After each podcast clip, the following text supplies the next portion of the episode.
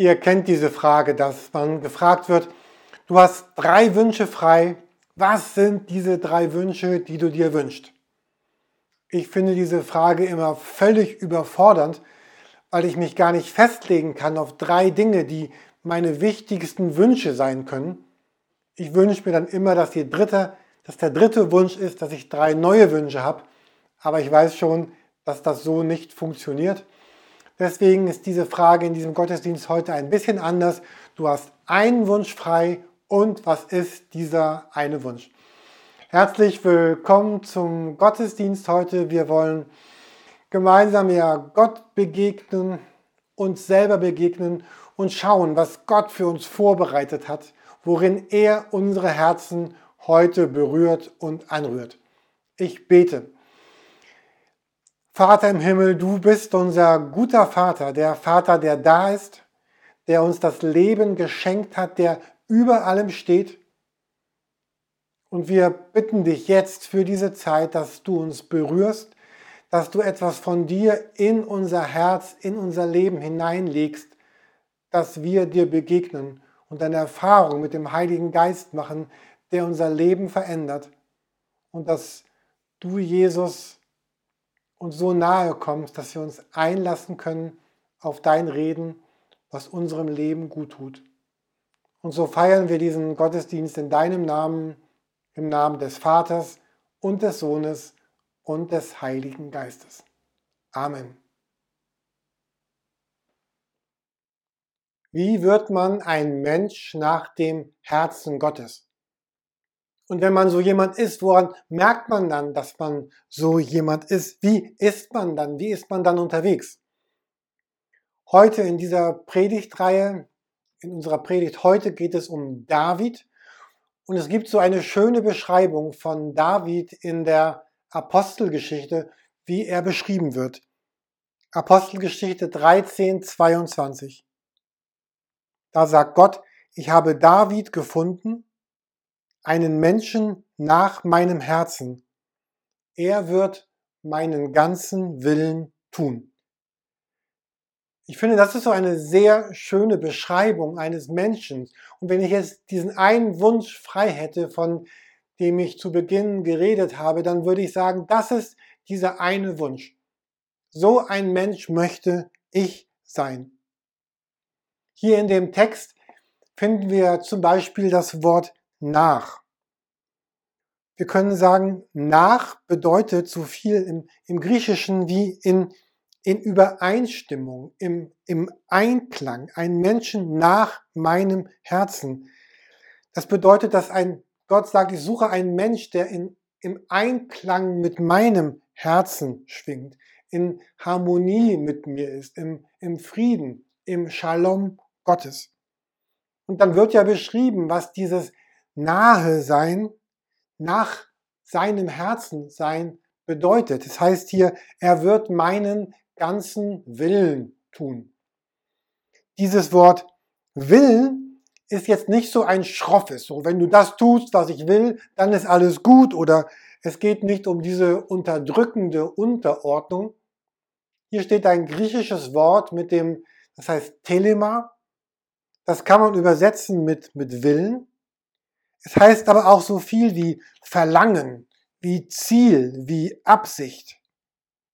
Ich habe ein griechisches Wörterbuch zum Neuen Testament, das aber in Englisch ist. Auch verrückt, ein griechisches Wörterbuch auf Englisch. Und dort sind für dieses Wort Telema so Begriffe genannt wie Desire oder, oder, oder Intent oder Purpose. Also das, worum es wirklich geht, das, was mein Herz ausmacht, das, was mich ausmacht. Wenn wir Jesus sehen, dann, dann sagt er einmal, ich habe mich von Herzen danach gesehnt, mit euch dieses Abendmahl zu feiern, also Gemeinschaft zu haben und diesen letzten schweren Weg meines Lebens mit euch gemeinsam zu gehen. Oder wir sehen Jesus als jemanden, der die Menschen der damaligen Zeit sieht und es heißt, er weint, weil sie sich einfach nicht finden lassen wollten, weil sie sich nicht versöhnen lassen wollten, weil sie nicht neu durch Jesus in die Beziehung mit Gott eintreten wollten. Und vielleicht bekommen wir hier so ein, ein Gespür, was dieses Wort Willen, dieses, dieses Telema bedeutet. So eine Ahnung dessen, was Gott bewegt, was, was Gott motiviert und was Gott umtreibt. Und für mich wäre es das Schönste meines Lebens, das, ja, das, das Wertvollste, was ich mir erdenken könnte, dass Jesus sagt, ich habe Jürgen gefunden. Ein, ein Menschen nach meinem Herzen. Und er wird das tun, was, was mein Wille, meine Absicht, mein Verlangen, meine, meine Sehnsucht für diese Welt und diese Erde ist. Und vielleicht magst du deinen eigenen Namen einsetzen. Dass Gott sagt, ich habe dich gefunden, einen Menschen nach meinem Herzen. Wäre das nicht wertvoller und schöner und erstrebenswerter und bedeutsamer als alles, als alles andere, was man im Leben bekommen könnte oder, oder erwerben könnte oder was, was man sein könnte. Wäre das nicht die Erfüllung des größten Wunsches, den ein Mensch nur haben kann? Sinn und Bedeutung meines Lebens. Und, und alles andere in unserem Leben, alles andere wird sich ja auch verflüchtigen. Vielleicht habt ihr in den letzten Tagen gelesen, die Inflation, gerade nach Corona, wird auf Dauer unsere Ersparnisse auffressen. Alles, was wir haben und was wir sind, an all dem nagt der Zahn der Zeit. Und was wir festhalten wollen, das am Ende zerrinnt es wie, wie Sand am Strand durch unsere Finger. Wie war also, oder wer war jetzt dieser David, von dem hier gesagt wird, das ist ein Mann, den Gott, den ich gefunden habe, ganz nach meinem Herzen. Wenn wir David anschauen, müssen wir vielleicht einmal ganz kurz 400 Jahre zurückspringen. In der letzten Predigt ging es um, um Mose und jetzt geht es um David und dazwischen sind etwa 400 Jahre äh, verstrichen. Was ist in diesen 400 Jahren passiert? Das Volk Israel ist dann tatsächlich im gelobten Land angekommen, im Land Kanaan. Es hat begonnen, sich einzurichten und, und, und zu leben und sich zu arrangieren. Und diese großen, starken Führer, Mose und, und Josua, sind gestorben und haben nur ihr Erbe hinterlassen. Und jetzt lesen wir in der Bibel, dass dort ein, ein Muster ist, was sich immer wieder abspielt, so ein, ein Ablauf, der sich immer wieder wiederholt. Die Menschen leben in diesem Bund mit Gott Ihr seht hier dieses Bild, was wir entwickeln in dieser Predigtreihe seit den ersten Seiten der Bibel, seit Abraham und Josef und Mose und wie wir es bei Jesus sehen werden. Dieser, dieser Bund, den, den Gott mit dem Menschen schließt, wo er sagt, ich bin der Vater und das ist deine Identität und jetzt handle aus dieser Identität heraus. Und wir sehen jetzt beim Volk Israel im Land Kanaan in diesen 400 Jahren, dass das, dieser Bund von ihnen immer mehr vergessen wird und immer mehr zurückgedrängt wird. Hier, wir können sagen, er wird so ein bisschen grau und grauer. Ihr Leben hatte sich verselbstständigt. Dieser lebendige Bund mit Gott, der war mehr eine Formalität geworden. Er hatte kaum noch Bedeutung. In der Mitte des Lebens der Leute steht jetzt ihr Alltag, das, das Bestellen der Wein, äh, Weinberge, das, das Einbringen der Ernte, ihre Feste zu heiraten, so ihre Häuser zu bauen, irgendwie unterwegs zu sein, das Leben zu regeln. Und sie, sie haben so einen, einen Lebensstil auch dabei entwickelt, der, der Gott immer mehr in den Hintergrund gedrängt hat. Sie waren ja auch umgeben von ganz vielen anderen Menschen, die gar keine Beziehung zu ihrem Gott hatten. Und sie haben auch teilweise diesen Lebensstil so übernommen, weil der schien auch ganz attraktiv zu sein. Gott war weit weg, aber das andere war so nah. Und so schleicht sich so ein neuer Lebensstil ein. Und dieses, dieses Normale wird so die Mitte ihres Alltags und verdrängt Gott völlig heraus. Und was sie dadurch auch eben verlieren, und das ist ja dieses zweite Dreieck, was wir uns angesehen haben, dieses Dreieck des Königreichs, Sie, sie verlieren diese Autorität des Königreiches. Hier wird ja beschrieben, wie Gott sich das Leben gedacht hatte. Gott sagt, ich habe Menschen ins Leben gerufen, wie Abraham, Sarah, Josef, Mose, und sie leben in Gemeinschaft mit mir und sie bekommen auf der Erde die, den, den Sinn und die Autorität, das Leben in, zu gestalten in, in Gottes Gegenwart. So Gott zu, zu vertreten, ihn zu repräsentieren, in Autorität zu handeln. Und auch das verlieren sie. Und so wird auch, auch dieses, dieses Dreieck des, des Königreiches wird dunkel, verdunkelt, tritt zurück. Und dann lesen wir, was geschieht. Rivalisierende Völker nehmen immer mehr ihres Territoriums ein. Sie werden politisch und menschlich und geistlich und innerlich unter Druck gesetzt. Da ist ganz viel Not, ganz viel Leid. Sie schreien zu Gott, erinnern sich an diesen Bund, den es auch einmal gab. Dann beruft Gott bestimmte Männer und Frauen, die werden in der Bibel Richter genannt.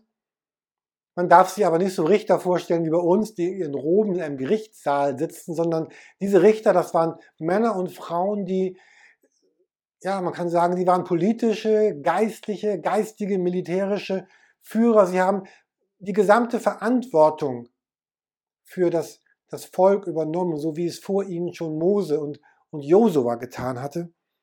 Und Gott möchte die Menschen durch sie zu einer Umkehr aufrufen. Kommt, kommt zurück in meinen Bund und kommt zurück in das Königreich.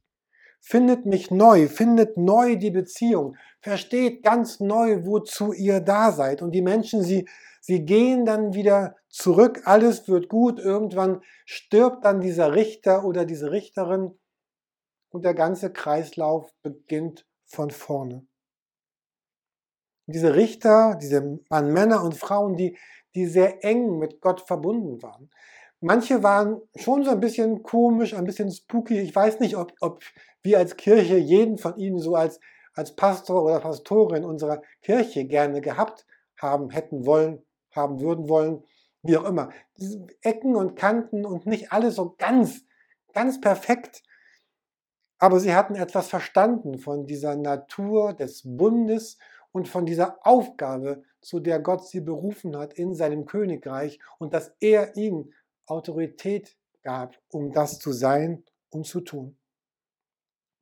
Und kurz bevor jetzt David auftaucht in der Geschichte, geschieht etwas völlig Neues. Zum allerersten Mal in seiner gesamten Geschichte bekommt Gottes Volk, das Volk Israel, einen König. Gott wollte überhaupt nie, dass sein Volk einen König hat. Er hat gesagt, überlegt euch das gut. Ein, ein König wird korrumpiert werden. Er wird euer Leben unterdrücken. Er wird schlechte Wege leiten. Er will eure, euer Geld, euer Land und eure Freiheit, eure Söhne für den Krieg. Ich bin doch genug. Ihr, ihr braucht keinen König. Und doch das Volk schreit, doch, doch, doch, gib uns einen König. Wir wollen einen König. Alle haben einen König. Wir wollen einen König.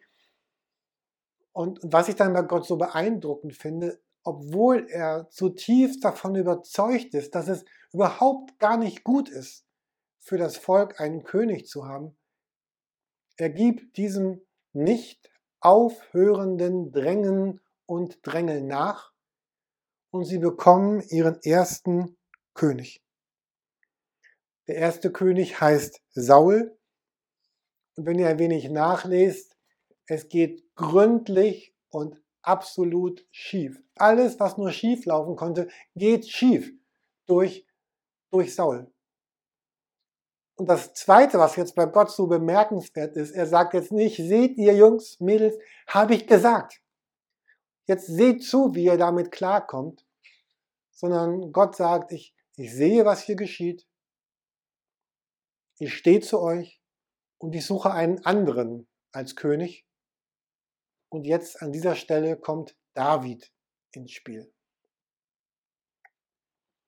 Also was macht diesen, diesen David aus? David war, war jemand, der in einer sehr vertrauten Beziehung mit, mit Gott, dem Vater, unterwegs war. Als David zum König gesalbt werden sollte, musste er erst noch gefunden werden. Er war ein, ein, ein Teenager, deutlich unter 18 Jahren. Und er war auf den Feldern und musste als jüngster Sohn der Familie die, die, die Herden, die Schafen und Ziegen der, der Familie beaufsichtigen und, und weiden. Er war weit draußen auf den Feldern. Und ich stelle mir vor, für einen Teenager ist das eine sehr monotone und, und langweilige Aufgabe. Im, Im Sommer war es heiß, im Winter war es eisekalt, es gab Sturm, es gab Regen, es gab Wind, es gab Hitze, es gab Staub, es gab Hagel, es gab Langeweile.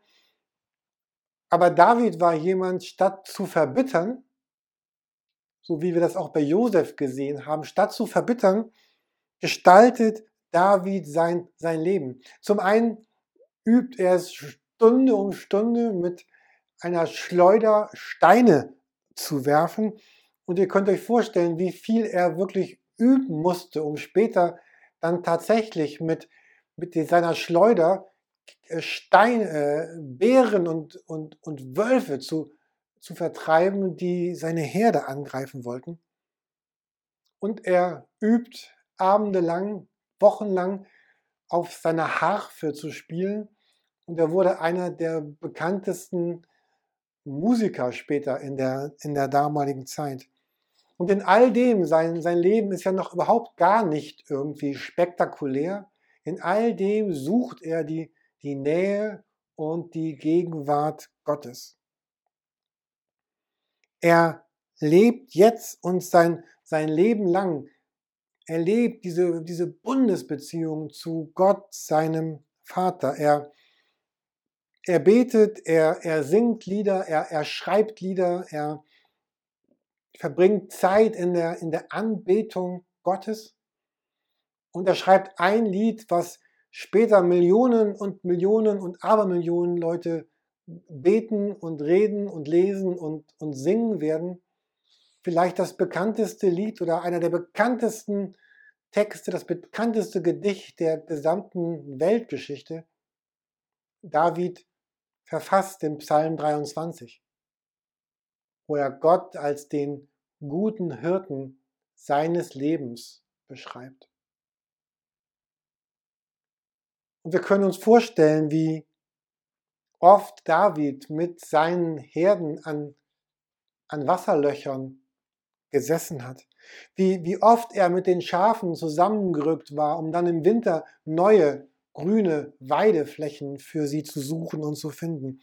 Wir können uns vorstellen, wie oft er die ängstlichen Schafe beruhigen musste, um wieder still schlafen und leben zu können. Und wie er bei den Geburten der, der, der Lämmer dabei war und wie er sie behütet hat vor giftigen Kräutern und wie er in den, im dunklen Tal, wo die Wölfe lauerten hinter den Felsen, seine Herde beschützt hat, weil es dort in dem dunklen, engen Tal ja so, so einfach war, die, die Schafe zu reißen als Wolf, weil die Schafe letztlich gar nicht weg konnten. Es war kein romantisches Leben, aber er wusste und, und er lernte, ich bin hier in diesem Bund mit Gott, meinem Vater. Und Gott ist der Vater, der mich sieht und der mich behütet und der mich beschützt und der das noch viel mehr tut als kann und kann, als ich das jemals für meine Schafe und für meine Herde tun könnte. David so tief verbunden im Kreislauf der Jahre von Sommer, Winter, Herbst und Frühling, lebt diese vertraute Beziehung zu Gott, dem Vater. Und wenn wir den Psalm 23 lesen, dann, dann sehen wir in dem Psalm auch so einen Wechsel von der dritten zur zweiten Person. Gott ist nicht nur der gute Hirte, der Dinge tut, der der leitet und führt, sondern mittendrin äh, geht, geht David zur zweiten Person über und er sagt, Gott, du, du bist, du bist bei mir, du tröstest mich, du deckst den Tisch, du salbst mein, mein Haupt mit Öl, du gießt mir ein, du bist mein guter Hirte. Also David, jemand, der sehr intensiv und vertraut mit Gott, dem Vater, lebt und ihn anbetet. Gleichzeitig sehen wir aber in David auch jemanden, der Verantwortung übernimmt. Er wusste, Gott ist mein König und er übergibt mir Autorität, in seinem Namen zu handeln. Und wenn wir heute David anschauen, dann geht es ja nicht nur darum, dass wir uns eine Geschichte anschauen, sondern dass das, was dort bei David geschieht, ein, ein Bild für mein Leben heute ist. Ich möchte uns nur noch, mit uns nur noch eine einzige Situation aus Davids Leben anschauen, wo so deutlich wird, dass er diese Autorität und Verantwortung übernimmt. Und diese Geschichte ist wahrscheinlich auch eine der bekanntesten Geschichten der Welt. Wahrscheinlich kennt sie fast jeder. Diese Situation, Israel ist im Krieg. Jeden Morgen stehen sich die Heere gegenüber und da ist dieser starke, furchteinflößende, grausame, große, starke Krieger und Kämpfer des anderen Heeres, der Philister. Jeden Morgen trat Goliath vor und verhöhnte dass das Volk der Israeliten und er verhöhnte Gott, machte sich lustig darüber, stellte all das lächerlich dar. Und, und David war ja gar kein Krieger im Heer, er war nur da, um seinen Brüdern Essen, Verpflegung zu bringen. Und als dann David da ist in dem Augenblick, hört David ganz viele Stimmen. Er hört die Stimme Goliaths, der in, die, in den Dreck zieht und mit Füßen tritt all das, was David wertvoll und heilig und kostbar ist. Er hört Stimmen, die diese verzweifelnde und be beschämende Situation beschreiben, die sich jeden Morgen dort auf diesem Schlachtfeld wiederholt. Und er hört eine andere Stimme in ihm, die sagt, David, das ist jetzt dein Auftrag. Und dann hört er sich selber sagen zum König, lass mich kämpfen, lass mich diesen Goliath in einem Zweikampf besiegen. Und dann hört er die Stimme seiner Brüder, die sagen, geh mal zurück, Junge, das ist hier echt nicht deine Baustelle, du bist hier nicht gefragt. Und er hört die Stimme von Saul, dem König, der sagt, David, du bist ein, ein Sänger, du bist ein, ein Hirte, du bist ein, ein Lobpreiser auf deiner Harfe. Was willst du hier im Kampf? Aber in Davids Herzen war etwas geschehen. Er wusste um Gott, den Vater, und er wusste um die Identität, die er hatte. Und in dieser Haltung begegnet er nun den Giganten in seinem leben. Und dabei ist er auch er selbst geblieben. Als dann Saul schließlich zustimmte und ihm seine Rüstung geben wollte, sagte David, das, das bin ich nicht. Ich bin nicht der mit der Rüstung. Ich bin der mit Gott und der Schleuder und diesen guten Steinen. David gegen Goliath. Wer kennt diese Formulierung nicht? David gegen Goliath. David gewinnt. Und nach dem Sieg sah dann Saul David als Konkurrenten, um Konkurrent, als Konkurrenten um die, um die Gunst der Massen und als Konkurrenten um seinen Thron. Und wir lesen, wie Saul immer wieder versucht danach, David umzubringen. Und dann lesen wir von David im Buch Samuel, wie er ein Leben führt zwischen Speer und Harfe. Er ist der, der Gott anbetet und der gleichzeitig immer wieder in den Kampf ziehen muss. Er würde so viele Schlachten kämpfen müssen und er würde so viele Lieder und Gebete und Psalmen dichten und singen. Und gleichzeitig folgen ihm Jahre der Flucht, der Verfolgung und der Lebensbedrohung. Wenn wir jetzt hier auf David und auf Saul treffen, dann sehen wir zwei Könige mit ganz unterschiedlichen Lebensentwürfen. Gott hatte ja nie nach Überfliegern gesucht oder nach Helden. Er hatte nach, nach Menschen gesucht, so wie damals nach Josef, die, die sagen würden, ich ordne mein Leben in, in Gottes Leben ein. Wir sprachen über diese Submission, dass, äh, dass David genauso wie Josef sagt, ich ordne die Mission meines Lebens der Mission Gottes mit unserer Welt, mit dieser Erde unter. Was war eigentlich mit Saul passiert? Saul wollte König auf seine Weise sein. Saul wollte die Dinge kontrollieren und dominieren und wahrscheinlich hatte er sein Herz niemals wirklich ganz Gott übergeben. Und wir leben, erleben in Saul ein, eine ganz tragische Person der Geschichte und der am Ende in seinem eigenen Schwert stirbt weil er Stück für Stück für Stück die Berufung und die, die Aufgabe seines, seines Lebens verloren hatte in, in Bitterkeit und Argwohn und Eigensinn. In Saul sehen wir einen speerwerfenden, selbstzentrierten, von Unsicherheit und Bitterkeit getriebenen Mann. Und in David jemanden, der als, ja, so als Hirte, als Hirte Gottes den Aufgaben seines Lebens begegnet und den Fragen des Lebens, zu denen Gott ihn herausfordert.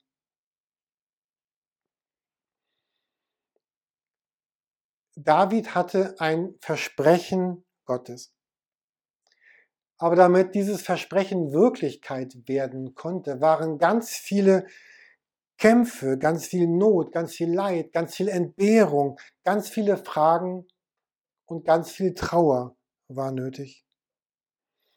Gott gibt David und Gott gibt auch dir ein Versprechen seines Bundes.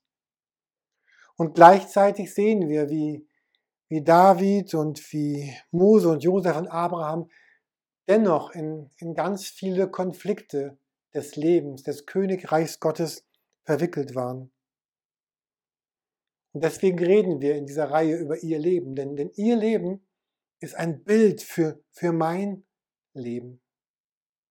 Und wir sehen das Gleiche bei Jesus. Er, er kam in der Identität des, des Sohnes Gottes und er kam mit dieser Mission, die Welt zu erlösen, Heilung zu bringen, die Menschen freizusetzen, etwas ganz Neues zu starten und zu beginnen. Und gleichzeitig brauchte es dafür die Kreuzigung und dann aber auch die Schönheit der Auferstehung.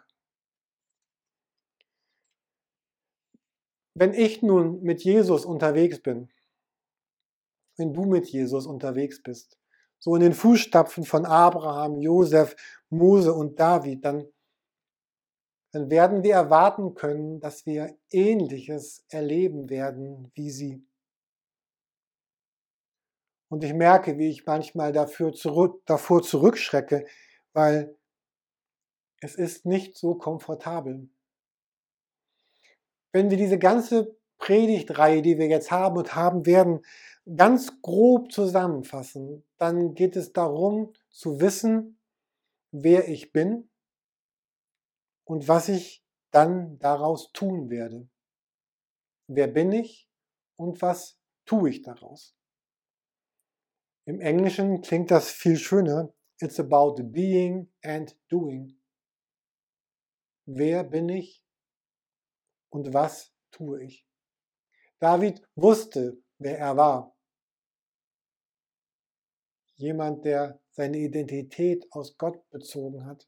Und er wusste, was seine Aufgabe war, nämlich Autorität und Verantwortung zu übernehmen. Ich möchte schließen mit, mit einem Zitat, was ich vorgestern gelesen habe, was ich euch gerne noch einmal weitergeben möchte. Das ist von Ignatius von Loyola und er hat gesagt, die meisten Menschen ahnen nicht, was Gott aus ihnen machen könnte, wenn sie sich ihm nur zu, zur Verfügung stellen würden. Die meisten Menschen ahnen nicht, was Gott aus ihnen machen könnte, wenn sie sich ihm nur zur Verfügung stellen würden. Von uns hat ja jeder ein anderes Leben. Und wahrscheinlich ist mein Leben und dein Leben im Vergleich zu dem Leben von David viel weniger dramatisch. Aber es sind die, die gleichen Fragen und die gleichen Herausforderungen, die wir beantworten müssen. Und es sind die gleichen Fragen, die, die Gott uns stellt.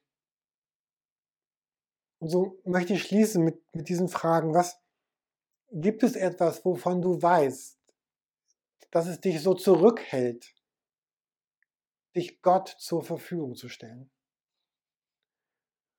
Und hast du eine Ahnung davon, was das in deinem Leben sein könnte, was, was Gott aus deinem Leben machen möchte, wenn du dich ihm immer mehr zur Verfügung stellst? Hast du ein Bild von dieser Schönheit und diesem, diesem Besonderen, was, was Gott in das Leben durch mich, durch dich hineinbringen könnte? Und vielleicht gibt es jemanden, wo du weißt, oh, würde gern einmal mit dieser Person beten oder, oder reden und gemeinsam vor Gott treten und, und schauen, was Gott in meinem Leben tun und gestalten und verändern möchte durch jemanden, der wie mich, der sich Gott in einer guten Weise ausliefert und sieht, dass Gott ihn führt und leitet. Ich, ich bete mit uns.